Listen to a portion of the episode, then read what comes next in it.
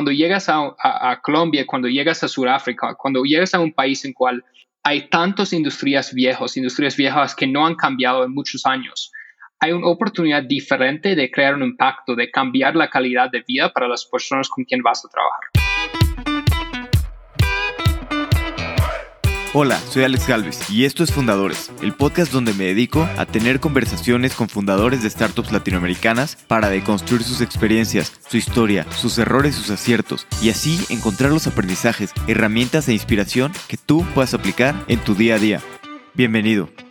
Hola fundadores, hoy estoy con Zach Austin, CEO y cofundador de Elenas, la principal plataforma de comercio social en Latinoamérica que brinda a mujeres emprendedoras la oportunidad de crear su propia tienda en línea y generar ingresos, vendiendo productos a través de sus redes sociales sin riesgos de invertir en inventarios, hacer entregas o cobros en efectivo. Hablamos de la llegada de Saca a Colombia, luego su paso por Polymath analizando diferentes modelos de negocio y por qué decidió empezar Elenas. Espero que disfrute esta plática, con nada menos que Zach Austin. Zach, bienvenido a Fundadores.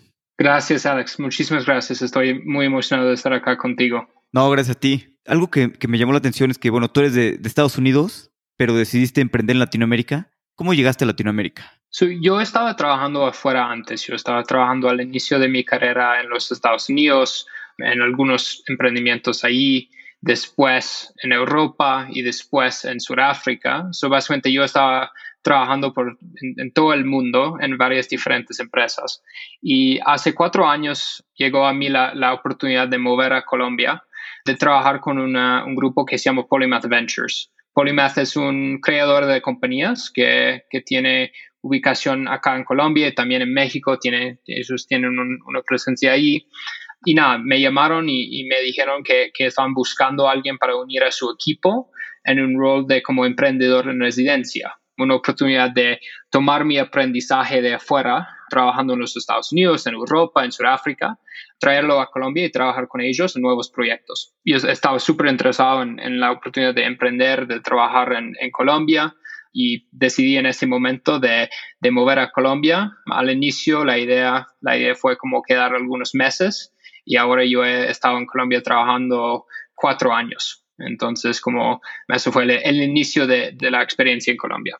Y cuando llegaste a Colombia, ¿qué fue lo primero que te llamó la atención? Para mí, lo, que, lo que me impresionó fue la, gente. Para mí, la gente en Colombia son, son increíbles, como la gente son, en general, como las personas son muy, muy amigables. Obviamente es una cultura muy rico con, con personas de, todas las diferentes partes del país viviendo acá en, Bogotá y también un, grupo de personas muy internacionales que también están acá trabajando en varias empresas. Entonces, cuando llegué a Colombia, como me, di cuenta de la oportunidad no solo de, emprender y de empezar algo nuevo, pero también de conocer una, una cultura nueva para mí y, de conocer un, grupo de personas muy interesantes y, muy distintos de, lo que los que yo he conocido antes en, los Estados Unidos o por otros lados. Y un poquito regresando a esta parte, la gente, claro, la, calidad de Latinoamérica es muy, muy buena, muy padre. Pero, por ejemplo, ¿qué fue lo que te gustó para emprender en Colombia y no, no Sudáfrica o algunos otros lugares que, que habías visto que también seguro están llenos de oportunidades. Antes yo estaba trabajando en los Estados Unidos y Europa y, algo que cambió en un momento fue cuando yo estaba trabajando en Sudáfrica. Me di cuenta la oportunidad gigante que hay para emprender en países afuera de los Estados Unidos y Europa. Países que tienen un mundo y un ambiente de startup más, más joven, más temprano, en cual hay mucho más oportunidad de no solo emprender, de no solo como empezar algo nuevo y, innovar en una, en, un, en una industria específica, pero también la oportunidad de tener un impacto más grande. Lo que yo he visto, yo tengo un montón de amigos en los Estados Unidos que tienen sus propios startups y son empresas y compañías y startups muy buenos, pero en general el mercado es tan, el, mercado es, ya tiene tantos startups en el mercado en los Estados Unidos que si quieres empezar algo nuevo, necesitas encontrar un niche muy pequeño, un espacio muy pequeño en el mercado, un segmento muy específico, una industria muy específico en cual tú puedes empezar a innovar o cambiar como la manera normal de hacer las cosas. No significa que no hay, oportunidades gigantes en términos de dinero, sí hay, Pero la diferencia es que cuando llegas a, Colombia, cuando llegas a Sudáfrica, cuando llegas a un país en cual hay tantas industrias viejas, industrias viejas que, que no han cambiado en muchos años, hay una oportunidad diferente de crear un impacto, de cambiar la calidad de vida para las personas con quien vas a trabajar. Y eso es lo que me di cuenta cuando estaba en Sudáfrica, que obviamente es un país similar en términos de como macroeconomía. Pero la diferencia cuando llegué a Colombia fue que llegué a Colombia y es un país en cual la gente, la gente es súper trabajadora. Cuando llegué a Colombia llegué a trabajar con Polymath, um, necesitaba como, en este momento necesitaba aprender el español también o mejorar el español que aprendí durante el colegio. Entonces, por los primeros como tres, cuatro meses que yo estaba en el país, la única cosa que yo estaba haciendo fue hacer entrevistas. Yo estaba en entrevistas con personas de en, Bogotá como personas normales para hacer entrevistas de investigación sobre diferentes mercados y diferentes modelos potenciales de negocio. Entonces yo tenía esta oportunidad de conocer el país, conocer la gente y no solo como los expats, los extranjeros con quienes he estado trabajando, pero también como gente de, de todos diferentes tipos de vida, gente que estaba trabajando por todos los lados y tenía la oportunidad de sentar en sus casas, en sus apartamentos, en sus como lugares de trabajo y, hablar con ellos sobre sus vidas, de entender en qué están gastando en ese momento, de dónde vienen sus ingresos, cuáles son sus problemas o necesidades principales. Eso fue una, una oportunidad increíble para mí, de conocer el país y de este proceso yo aprendí sobre las diferentes oportunidades que en fin como llegó a ser el modelo de negocio actual y lo que estamos haciendo en el LENAS. Qué interesante y qué padre, pues una oportunidad de, hacer como toda esta investigación cualitativa y hablar con las personas. Y un poquito aquí hablaste con las personas, pues viste que la cultura es muy distinta a Estados Unidos, a Europa. ¿Y qué otras oportunidades viste, además de lo que es actualmente, que ahorita entramos? ¿Qué otras oportunidades en el mercado? Sí, ¿qué industrias te gustaron y dijiste, oye, esto está muy interesante, esto también? Sí. ¿Qué cosas te llamaron la atención? Nosotros empezamos nuestra investigación del inicio enfocada en, mujeres. Entonces, como la mayoría de las entrevistas que yo hice durante mi, tiempo inicial en Polymath y en el país, yo estaba hablando con mujeres cabeza de familia, mujeres independientes, mujeres con, con hijos, mujeres jóvenes, mujeres más viejos, para entender este segmento, que obviamente es un segmento con una importancia gigante no solo porque muchas veces como esas mujeres son las personas que están liderando sus casas, liderando sus familias, pero también en el mercado tiene un, poder de, compra gigante. Como la mayoría del gasto de la casa está en las manos de las mujeres. Como pienso que como está alrededor del 70% de los gastos de familias en Colombia es la responsabilidad de la mujer en la casa.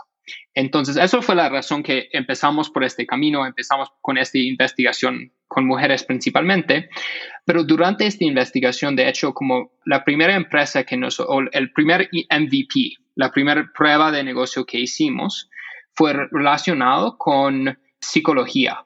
Nosotros hicimos una, un como experimento en cual teníamos la, la hipótesis de que el mercado de la psicología es una necesidad muy alta en el mercado. Como nosotros escuchamos de muchas mujeres sobre sus vidas, las dificultades que tenían, la necesidad de hablar con alguien más sobre como esas partes difíciles de sus vidas y que en el mercado de, psicología tradicional, como hay dos opciones en Colombia, vas al, por el lado como gratis, que es por tu EPS, por, tu, por la salud pública, y puedes esperar tres meses, cuatro meses para, para tener una cita y es una cita de 15 minutos.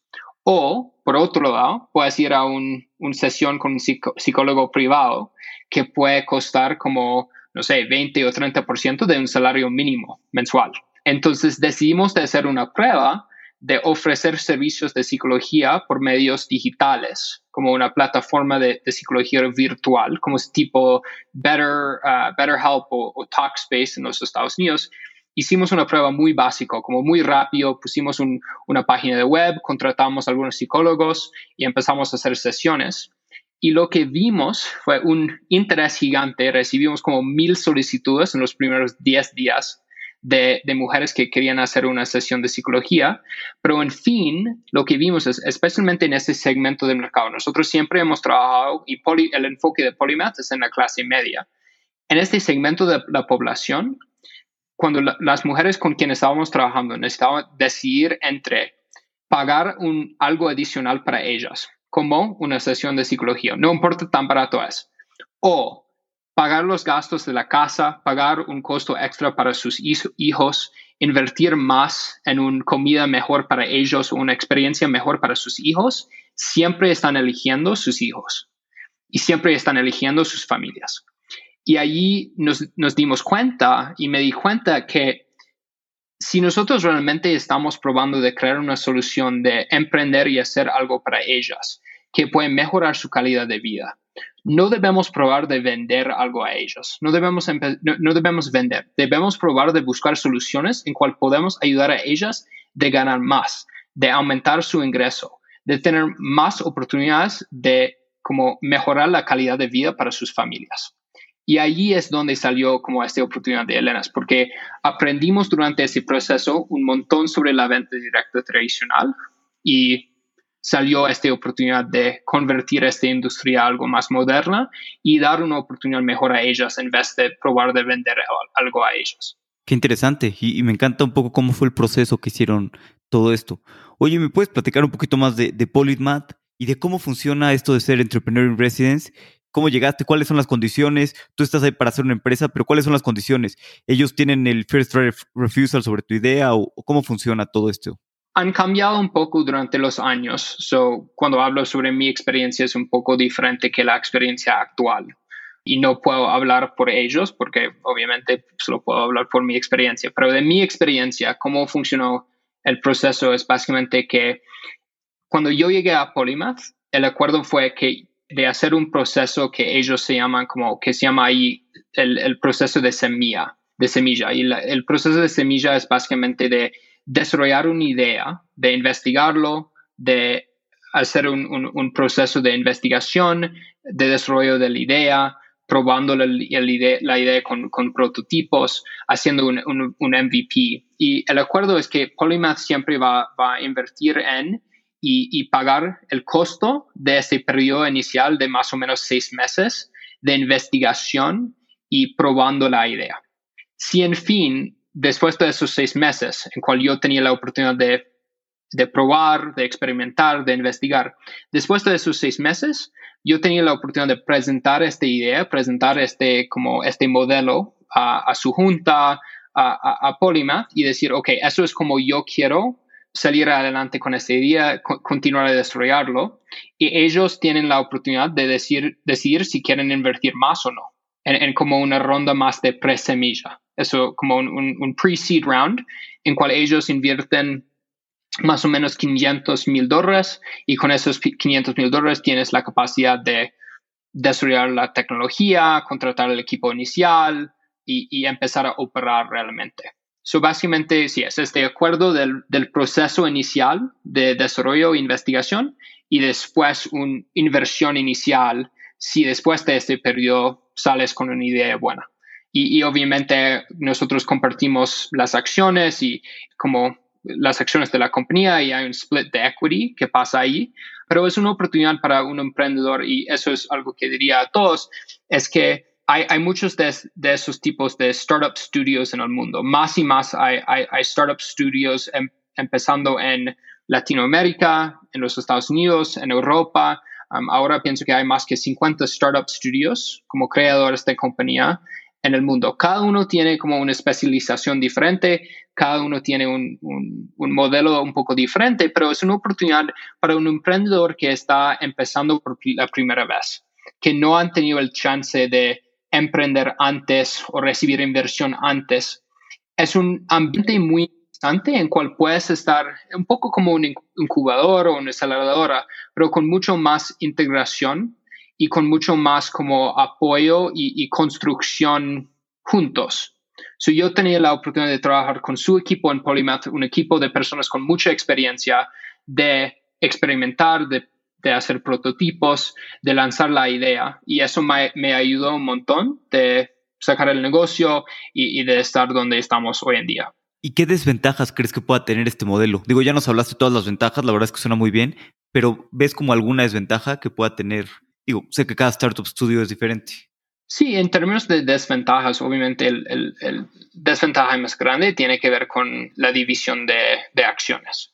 Si tú tienes la capacidad de empezar tu negocio solo y de levantar capital de los mejores inversionistas del mundo del inicio y de solo dar una participación muy pequeña de tu compañía porque puedes recibir una valoración muy alto, haces esto.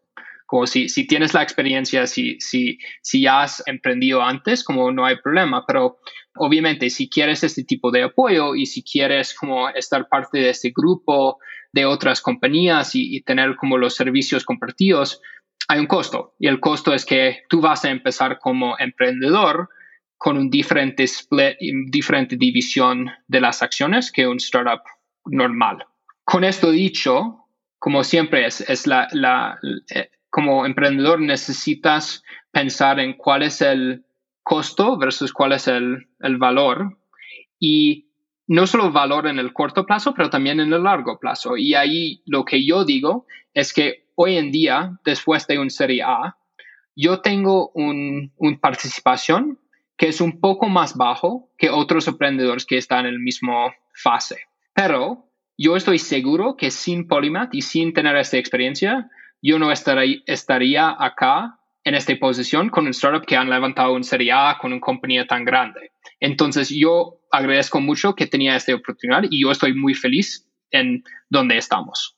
Sí, claro, son, son unas por otras y tiene muchas ventajas, ¿no? Claro, pagas un poco más de equity, pero te permite crecer más y muchas cosas que, que en la siguiente ronda de evaluación pues puedes compensar. Exacto. Y ya metiéndonos un poquito ya a, a Elenas, ¿Cómo fue que, que, ya investigaste, viste que lo de psicología no y decidiste cambiar de cosa? ¿Cómo fue que, que nació Elenas y cuál fue su, su primer MVP?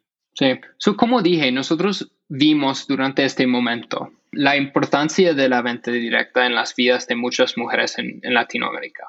La verdad es, como extranjero, cuando yo aprendí sobre esta industria, fue una sorpresa muy grande para mí, porque la verdad es que esta industria de la venta directa, la venta por catálogo, casi no existe hoy en día en los Estados Unidos. Es una industria muy pequeña que básicamente tenía mucho éxito durante las 50, las, las 60, pero en años más recientes, como todo ha movido a un mundo más digital y las compañías de catálogo, la mayoría falló. Cuando yo vi el tamaño de esta industria, que hoy en día hay esta industria de la venta directa tradicional tiene ventas de más que 30 billones de dólares cada año solo en Latinoamérica. 30 billones de dólares. Y hay 11 millones de mujeres que venden por catálogo cada mes en la región. Es una industria gigante y lo que yo vi es no solo el tamaño de la industria después de la investigación de mercado, pero también yo escuché las historias de las mujeres con quienes estábamos hablando y yo escuché de ellas como sobre la importancia de este modelo, la importancia de para una mujer que tiene un trabajo tradicional y está ganando un salario mínimo, que en Colombia es alrededor de 200 dólares o 800 mil pesos. Si ella está ganando 800 mil pesos, es muy difícil de pagar todos los gastos de su casa, es muy difícil de pagar los gastos para sus hijos, de pagar el colegio. Y para muchas mujeres, la única oportunidad de ganar un ingreso extra es por la venta directa tradicional, por, la venta por catálogo, porque si piensas en las otras oportunidades de trabajo como más del gig economy, como tipo Rappi, tipo Uber, tipo Cabify, esas oportunidades, la mayoría de las personas que trabajan con ellos son hombres es peligroso, necesitas estar afuera de la casa, necesitas estar como trabajando durante las noches, necesitas tener carro, como todas esas cosas que para muchas mujeres no es, no es posible si necesitan estar en casa cuidando a los hijos. Entonces, la única oportunidad, una de las únicas oportunidades de seguir, de ganar algo más, es en la venta por catálogo. Entonces, nosotros decidimos de, de investigarlo un poco más. Vimos que también es una industria que funciona, es un, es un modelo que es muy importante, pero también tiene un, algunos aspectos o muchos aspectos que son muy, muy, muy antiguados, que son que las mujeres todavía necesitan vender con un catálogo físico, ir puerta a puerta básicamente vendiendo productos de este catálogo. El catálogo solo tiene 200 productos de belleza, que son los mismos de Natura, de Avon, de Belcorp, de Jamban, los mismos productos de siempre. Cuando venden esos productos necesitan comprar un inventario primero, necesitan pagar primero en comprar un inventario y después revender los productos a sus clientes. Y ese proceso, como ese proceso de recibir los productos, comprar el inventario y después recibir el dinero de su cliente y entregar los productos puede tomar como tres o cuatro semanas, todo este proceso de compra y venta. Entonces vimos ahí una oportunidad, una oportunidad de mejorar ese sistema, no solo para crear una oportunidad en el mercado, no solo para como crear una empresa muy rentable, pero más que esto porque nosotros vimos una oportunidad de ayudar a, ellas de ganar un mejor ingreso, de tener una oportunidad mejor de emprender, de crear su propio negocio, de ganar un ingreso extra, un, ganancia significativo que podría crecer. En diferencia que, que, este modelo tradicional en cual necesitas como comprar inventario, necesitas tomar riesgo, necesitas hacer toda la parte operacional.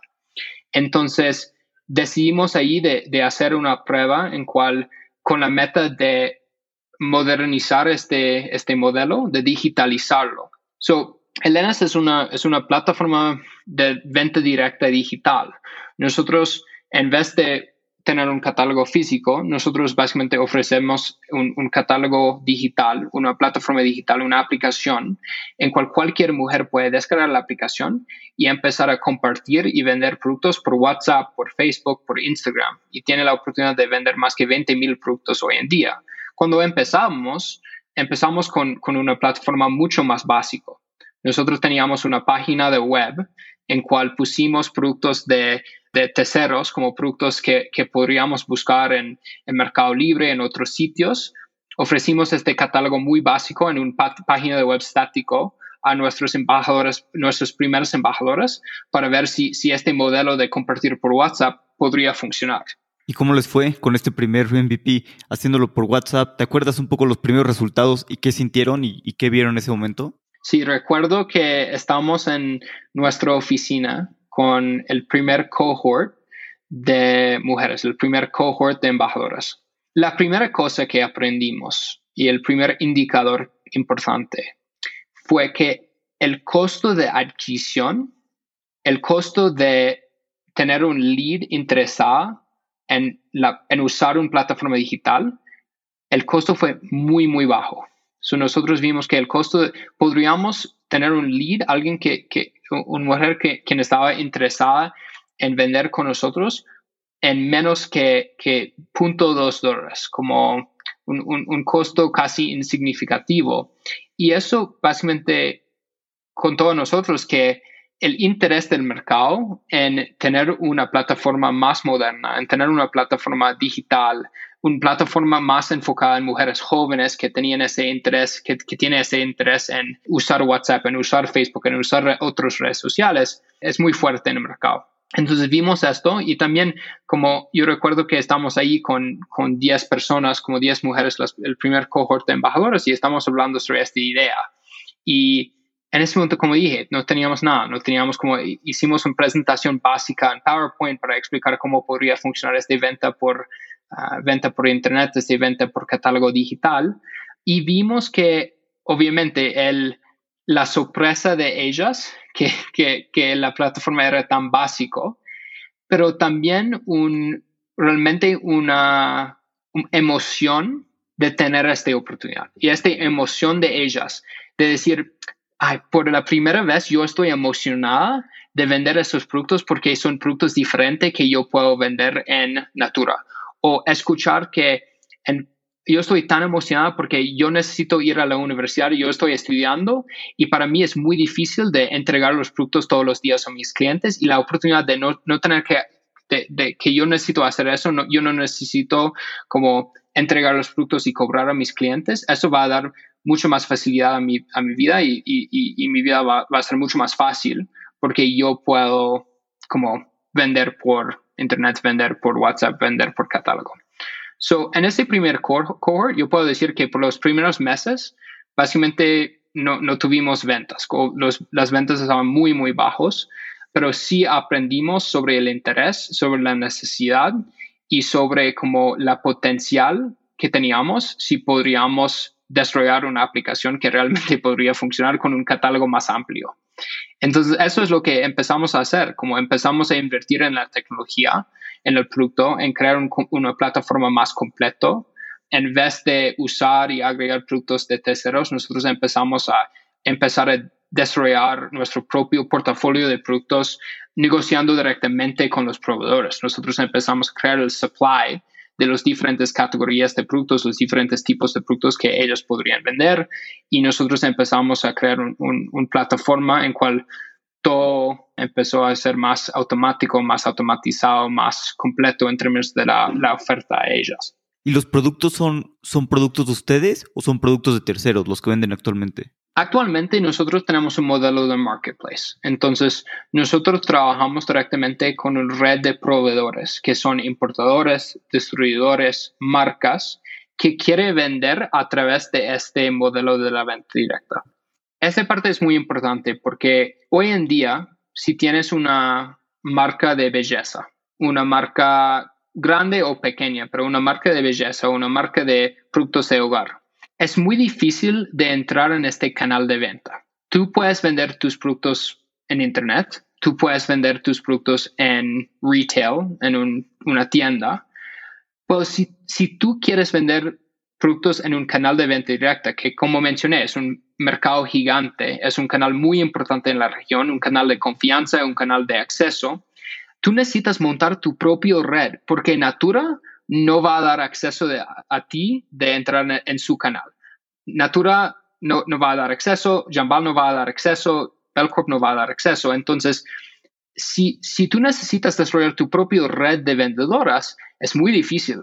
Es un costo y una complejidad gigante de montar esta red de embajadores, de mantenerlas, de, de hacer todo este proceso. Entonces, la mayoría, incluso marcas muy grandes, tipo L'Oreal, tipo PIG, tipo como Johnson Johnson, como todas las marcas grandes de, belleza, ellos no tienen acceso a este canal muy, que es tan importante en Latinoamérica. Entonces, lo que nosotros estamos ofreciendo es un marketplace en cual cualquier marca, cualquier proveedor puede entrar, subir sus productos a nuestra plataforma y tener una red de miles de mujeres que van a promocionar estos productos y venderlos.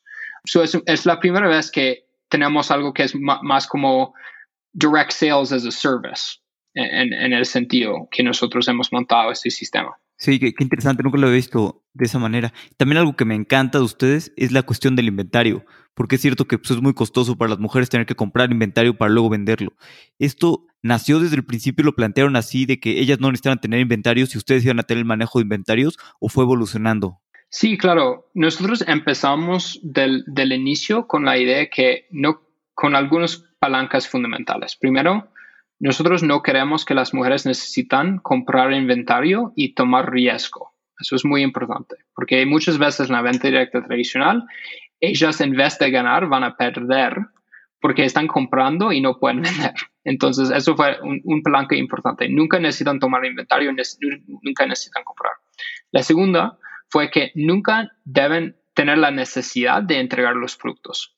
Nosotros vamos a encargar del proceso de asegurar que los productos llegan directamente a sus clientes finales para que ellas puedan quedar en casa, trabajar desde casa sin la necesidad de salir en, la calle y entregar los productos a sus diferentes clientes. Y el tercero fue que nosotros siempre teníamos la idea de ofrecer un catálogo mucho más amplio. Como dije antes, los catálogos tradicionales tienen más o menos 200, 300 productos por catálogo nosotros vimos la oportunidad de si nosotros podemos aumentar este número de productos, si podemos ofrecer un catálogo más amplio, ellas van a tener más oportunidades de vender y de ganar.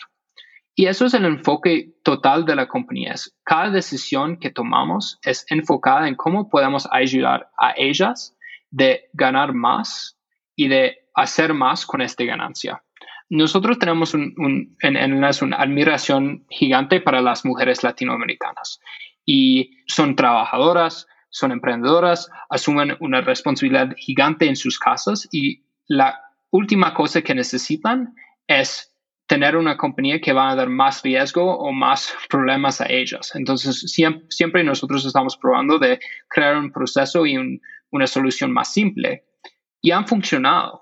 La verdad es que cuando una mujer no necesita comprar inventario, cuando ella no necesita entregar los productos, cuando ella, cuando ella puede enfocar en el proceso de venta, en el proceso de adquirir clientes, ofrecer un producto, ofrecer una asesoría y hacer todo eso a través de las redes sociales, en WhatsApp, en Instagram, en TikTok, en cualquier red social. Y, tener esta relación con el cliente y vender en vez de enfocar en los, procesos operativos, ella puede vender más y puede ganar más y nosotros podemos generar un negocio que es mucho mejor que el, tradicional. Claro. ¿Y, en qué momento empezó a crecer mucho? Dices que al principio no tuvieron tantas ventas. ¿Cuándo fue cuando dijiste, ya le estamos dando el clavo y empezó a explotar las ventas y, todo? Nosotros empezamos la compañía en junio de 2018. Lanzamos la primera versión de la plataforma en noviembre diciembre de 2018 y empezamos a operar realmente en enero de 2019. Entre enero de 2019 y septiembre más o menos de 2019, estamos aprendiendo. Todavía teníamos ventas como de 2 mil dólares mensual, 5 mil dólares mensual, 10 mil dólares mensual, pero muy pequeños. Y con un grupo de embajadoras de embajadores helenas de 100, 200, 300 embajadores activas vendiendo con nosotros cada mes. Pero estábamos aprendiendo y eso fue un momento muy importante de ajustar el modelo, ampliar el portafolio, mejorar el producto, todo ese proceso. Cuando llegamos a septiembre más o menos de 2019, decidimos de levantar el primer capital externo. Podríamos mostrar en este momento algunas métricas más, más fuertes, como métricas de adquisición de embajadores activas, venta promedio. Podríamos mostrar que las embajadoras estaban vendiendo más que en los tres, en, promedio tres veces más que en un catálogo tradicional. So, vimos esos indicadores y decidimos de levantar una ronda externa. Entonces, en ese momento empezamos a levantar la ronda semilla por la primera vez, como dije, con inversionistas afuera de, de Polymath, porque ellos hicieron como esta inversión inicial de pre-semilla. Cuando levantamos esa ronda, algunas cosas pasaron. Primero, nosotros por primera vez teníamos la capacidad de invertir mucho más en la adquisición, en el mercadeo digital, en el crecimiento, porque como por la primera vez teníamos este dinero en el banco. Segundo, nosotros empezamos a trabajar con algunos inversionistas que, fue muy importante para nuestro crecimiento en general. En este momento, durante la ronda semilla, entró una compañía que se llama Mishu. Mishu es una compañía de social commerce y ellos tienen un modelo muy similar a nuestro en la India. Y cuando nosotros conocimos a Mishu, ellos ya han hecho como una ronda de inversión de 125 millones de dólares de Facebook, de Sequoia, de Naspers, de algunos de las inversionistas mejores del mundo. Y ellos decidieron de invertir en nosotros. Y cuando ellos invirtieron en nosotros, fue con la, meta de ayudarnos a crecer, de tener visibilidad en ese mercado de Latinoamérica y de dar todos los, los consejos que podrían a nosotros para que podríamos crecer. En edición de ellos, empezó a llegar como más inversionistas ángeles, inversionistas como institucionales, que empezaron a ayudarnos en el proceso de crecer y en el proceso de formar una estrategia mucho más a largo plazo. Entonces empezamos a crecer mucho septiembre, octubre de 2019, finales del año, y después, como en 2020, como teníamos un, crecimiento muy grande de como 25 veces durante el 2020, cuando empezamos a, tener este como crecimiento más tipo hockey stick, de crecimiento 50%, 60% mes a mes. Y realmente eso es cuando como el modelo empezó a, funcionar muy bueno y, y, cuando nosotros, o yo siento que, que encontramos este product market fit, como al inicio de 2020, finales de 2019. Buenísimo, qué, qué súper crecimiento. Y lo que dices es muy interesante de una empresa en Asia, ¿no? Haciendo lo mismo. He visto que los mercados se parecen mucho a veces entre los de mercados en desarrollo. Latinoamérica y Asia, pues nos parecemos muchísimo, ¿no? Y muchas veces hay soluciones similares a problemas similares. Sí, es muy interesante porque ahora nosotros tenemos un base de inversionistas en cual hay muchos de la India y de China y de Indonesia y otros países de Asia. Y es exactamente lo que estás mencionando, especialmente en esos modelos de social commerce, en cual la gente está comprando a través de sus amigos, a, través de sus redes sociales. Estos modelos empezaron y han tenido más éxito en, de cualquier otro lado en la India y en China. Entonces, lo que nosotros hemos visto es que hay un base de inversionistas de otras compañías que han visto el éxito ahí, que pueden ver todas las cosas muy similares del mercado de Latinoamérica, como tasas de penetración de Internet, tasas de uso de smartphones, porcentajes de, de venta por catálogo, ese tipo de cosas. Y están diciendo, ok, hay la misma oportunidad en Latinoamérica, es un mercado gigante, es un mercado muy importante. Y nosotros hemos visto este éxito de este modelo en Asia y nosotros creemos mucho que el modelo puede funcionar en Latinoamérica. Entonces nosotros vamos a invertir en la compañía que está haciendo eso mejor, que hoy en día, gracias, es como, estamos súper agradecidos de, estar en esa posición. Sí, y hay, una cosa que quería preguntarte. Sé que, bueno, que al principio, dos cosas, que al principio tú no eras el CEO y que era tu cofundador. ¿Cómo fue dos cosas? Una, que saliera tu cofundador de la empresa y dos, el cambio a tú entrar como CEO. Nosotros empezamos la compañía juntos, mi, cofundador y yo, y pienso que algo que no es tan obvio cuando estás empezando es que cuando empiezas con tu cofundador o con otras personas, los roles son muy ambiguos. Como no es tan fácil de decir una persona es el CEO y otro es el CEO, a veces más que otro, como si, si tienes un cofundador técnico, obviamente esa persona va a ser el CTO. Pero si tienes un grupo de amigos, un grupo de cofundadores que son de diferentes backgrounds, pero todos son más generalistas, es más difícil de dividir los roles. Y pienso que ahí es un proceso natural que al inicio estás haciendo todo. Cuando yo estaba empezando con mi cofundador, él y yo estamos haciendo todo juntos, como estamos haciendo como la pauta, el mercadeo, la contratación, la estrategia, el proceso de, de venta, el proceso comercial con los proveedores hicimos todo. Entonces, sí, al inicio yo estaba en este rol de, Chief Growth Officer, so yo estaba enfocando más en toda la parte de crecimiento, en cómo vamos a llegar a las metas de, crecimiento mes a mes. Eso fue porque yo en mi carrera antes, como en, en, los startups en cuales estaba trabajando antes, yo estaba muy enfocado en la parte de mercadeo digital, en pauta, en, en temas de crecimiento. En fin, nosotros hicimos todo ese proceso durante los primeros dos años juntos. Llegamos a un punto en cual hace un año y medio en cual decidimos de cambiar los roles, de ser como co-CEO y co-CEO. Porque la verdad fue que nosotros estamos haciendo muchas cosas del, del rol de CEO juntos. Y también yo estaba tomando la responsabilidad del inicio de, de levantar capital, de estar en frente de inversionistas. Entonces yo tomé este rol y hace más o menos seis meses mi cofundador decidió de, de, salir de la empresa, de volver a su país, de estar con su familia allí.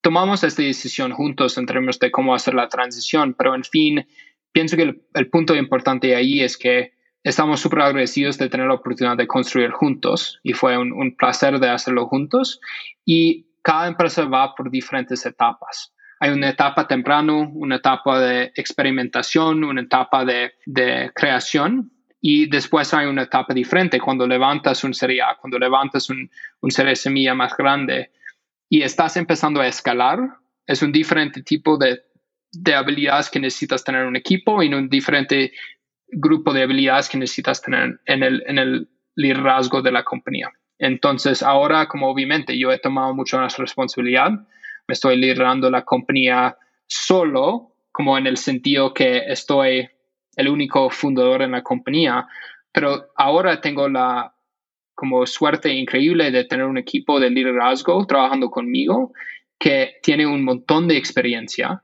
que han trabajado en varios diferentes startups de la región, en operaciones, en crecimiento, en finanzas, en recursos humanos, en el parte comercial, de tener la oportunidad de trabajar con un grupo de profesionales increíbles que están ayudando a mí de crecer el negocio y de llegar a nuestro próximo como etapa y, fase de éxito. Sí, ¿recuerdas un poco aquellas conversaciones que tuviste con tu cofundador cuando te dijo que, quería regresarse a Alemania? Sí, no, nosotros, nosotros vivimos un montón de diferentes conversaciones alrededor de este tema y pienso que, en fin, nunca fue una decisión fácil siempre fue un, un reto de, tomar esa decisión, de salir y, tomar esa decisión. Y obviamente para mí fue un, momento difícil de entender que él va a salir, pero en fin, como pasó y funcionó. ¿Y cuál ha sido uno de los retos más grandes que han tenido ahorita en lo que llevan de en Elenas?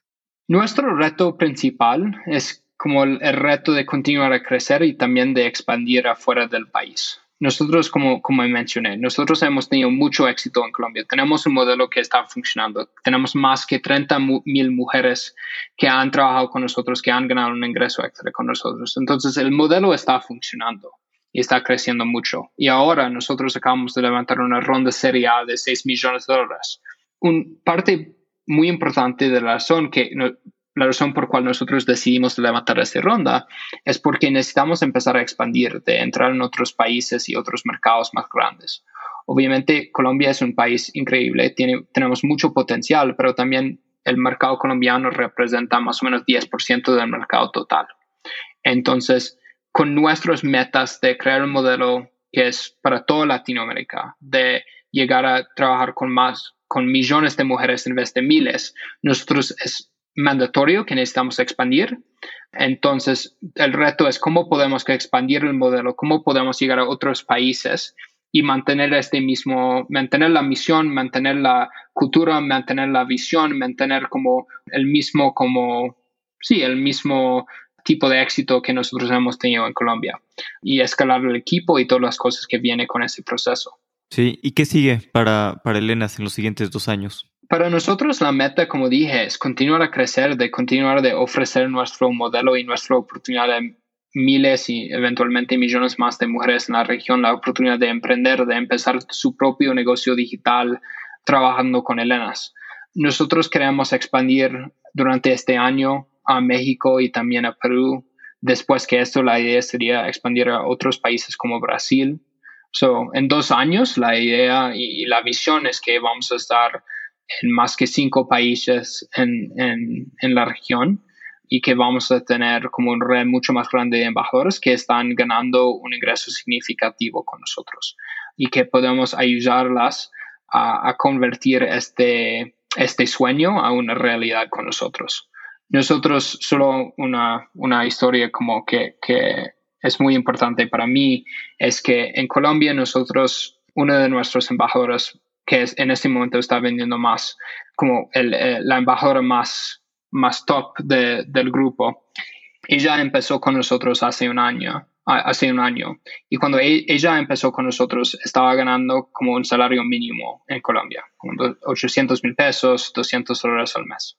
Ella tiene tres hijos, tenía un trabajo como normal, como trabajando como, como empleada, trabajando limpiando casas y empezó a trabajar con Elenas. Después que un año trabajando con nosotros, el mes pasado, ella vendió más que 35 millones de pesos durante el mes. Eso es más que 10 mil dólares. Eso representa para ella un ingreso de más que 2.500 dólares durante el mes. So, su ingreso ha crecido más que 10 veces trabajando con nosotros y desarrollando y, emprendiendo con nosotros con su propia tienda digital. Entonces, para mí, eso es la oportunidad y eso esas son las historias que, realmente mueven nuestro como equipo, que mueve a mí, que, está inspirando a nosotros de, de hacer lo que estamos haciendo cada día. Y nosotros queremos traer esta misma oportunidad a personas en toda la región. Wow, qué padre este, muchísimo el ingreso y qué padre poder impactar así la vida de, pues, de miles de mujeres y, en, toda la región y impactarlo sobre todo de una manera tan positiva. Sí, sí, es, es, un, es una oportunidad increíble y es un, es un, para mí como emprendedor, es lo que yo estaba buscando siempre. Pienso que muchas personas hablan sobre el impacto, pero de levantarme cada día y de empezar a trabajar en la mañana y saber que de lo que estamos haciendo está impactando tantas personas y que cada cosa que podemos mejorar en la compañía va a tener este mismo impacto. Eso es muy, muy motivante. Eso es muy, es un reto gigante. Es un, obviamente tenemos todos los retos que tiene cualquier otro startup. Pero cuando tienes esta motivación atrás, cuando tienes este impacto atrás, ayuda mucho. Ayuda mucho de, de continuar a empujar y continuar de, de seguir con, esos retos. Sí. Bueno, vamos a pasar a, la parte final, que es la serie de preguntas finales. Las preguntas son cortas, las respuestas no necesariamente deben de serlo. Perfecto. ¿Cuál es el libro que más has recomendado? Uno de mis, mis libros favoritos y uno que siempre voy a recomendar a otras personas es The Everything Store, sobre la historia de Amazon.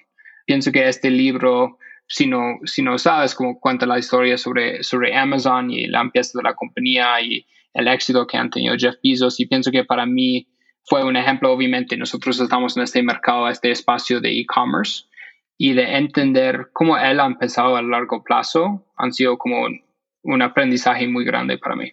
Sí, buenísimo. Me encantan los libros que son como historias porque los escucho en audio mientras corro, entonces es, es muy, muy divertido que estén contando las historias o biografías. Exacto, exacto. Esa es, esa es la mejor manera de hacerlo. ¿Qué creencia o hábito has cambiado en los últimos cinco años que ha mejorado drásticamente tu vida? Algo que han cambiado mi, mi vida drásticamente fue que empecé a hacer coaching. Hace dos años empecé a invertir en un coach, alguien que podría ayudarme de mejorar mis capacidades de introspección, mis habilidades de entender mis emociones y ser un mejor líder. Y eso al inicio fue algo muy extraño, pero después que dos años me, me ha ayudado un montón. ¿Y cómo encontraste a tu coach? De un amigo, como una referencia de otro emprendedor que estaba usando a este coach y tenía una primera llamada y, básicamente me di cuenta de todas las cosas que, que no estaba pensando, que no estaba como subiendo al, al, al surface sobre mis emociones, sobre mi, vista del mundo y empecé a trabajar en esos. ¿Hay alguna opinión que tengas que poca gente comparta? ¿O algo que pienses que es verdad y la mayoría de la gente piensa distinto? So, algo que necesito pensar que es diferente que muchas personas es que el mercado de e-commerce en Latinoamérica puede ser diferente que el mercado de e-commerce de los Estados Unidos. Yo hablo con muchos inversionistas que preguntan a mí, Zach, ¿qué va a pasar cuando Amazon está en todos los países? Y mi respuesta es siempre que Latinoamérica no es los Estados Unidos. Amazon puede tener mucho éxito y la verdad es que yo puedo ver un escenario y yo puedo ver como también lo que han pasado en, en, Asia es que esos modelos tradicionales pueden sobrevivir, puede vivir con los modelos más locales. Y para mí, como la venta directa y este modelo de social commerce en cual la gente quiere comprar a través de sus amigos, familiares, va a continuar a existir y puede vivir como junto con este modelo tradicional. No es necesario que Amazon va a ser como el mismo acá que está allí. Sí, de acuerdo. ¿Hay algún momento que sientas que haya sido central en la formación de lo que crees hoy en día? Cuando yo vivía por la primera vez en Sudáfrica, como cambió mi, mi vida. Y, y, como mencioné antes en, en esta conversación, cuando me di cuenta de la oportunidad de emprender en países afuera del, de los países como tradicionales de, de, startups, eso cambió mi vida y cambió mi perspectiva en la oportunidad ahí. Y eso básicamente fue la, la empieza de mi, mi carrera fuera de, de, los Estados Unidos. ¿Hay algún fundador de Latinoamérica que admires? Sí, como Cristina de Nubank. Cristina es una de las cofundadoras, cofundadores de Nubank y ella es increíble. Ella es un, como inspiración para mí y para muchas personas en el mercado. Es una fundadora y una emprendedora increíble. Como yo escuché una historia sobre ella en cual ella estaba como cerrando su ronda de inversión en los Estados, Estados Unidos en, en el mismo momento que ella estaba como embarazada y básicamente en la fecha de nacimiento de su bebé, cerrando la ronda ahí en Silicon Valley. y para mí ya, no, e, ella es, una emprendedora muy especial. Sí, de acuerdo. Nubank ha hecho cosas impresionantes, ¿no? Y está pues, cambiando toda la región. Sí, claro. Zach, ¿dónde podemos saber más de ti, saber más de Elenas? Puedes aprender más sobre Elenas en elenas.co. Y ahí nosotros tenemos una sección de talento. Si estás interesado en unir a nuestro como rocket ship y quieres ser parte de, de nuestra misión en la región, por favor vas ahí y puedes encontrar las posiciones que tenemos abiertos. Siempre estamos buscando gente ah, increíble en producto, en tecnología, en operaciones que quiere trabajar con nosotros y tiene este, esta visión compartida. Sobre mí, como puedes encontrarme en, LinkedIn, Zach Ocean, y, nada, como yo no estoy súper activos en las otras redes sociales, pero puedes seguir todas las páginas de Elenas en Instagram, en Facebook ah, y pronto en TikTok. Zach, me encanta la misión que tienen. Muchas gracias por tu tiempo. El tiempo es lo más valioso que tenemos. Siempre podemos hacer más dinero, pero no más tiempo. Sí, no, muchísimas gracias a ti, Alex. Un, un gusto y un placer estar acá en el podcast. Buena plática con Zach. Muchas veces cuando llegas a otro país tienes los ojos más abiertos para ver oportunidades al darte cuenta que las cosas funcionan diferente en cada país. La venta por catálogo es una de esas industrias. Muchas gracias por escucharnos. Si te gusta el podcast, escríbenos una reseña en Apple Podcast. En serio nos ayuda mucho a crecer y que más gente nos descubra. Y eso nos ayuda a seguir trayendo invitados increíbles. Nos escuchamos la próxima semana.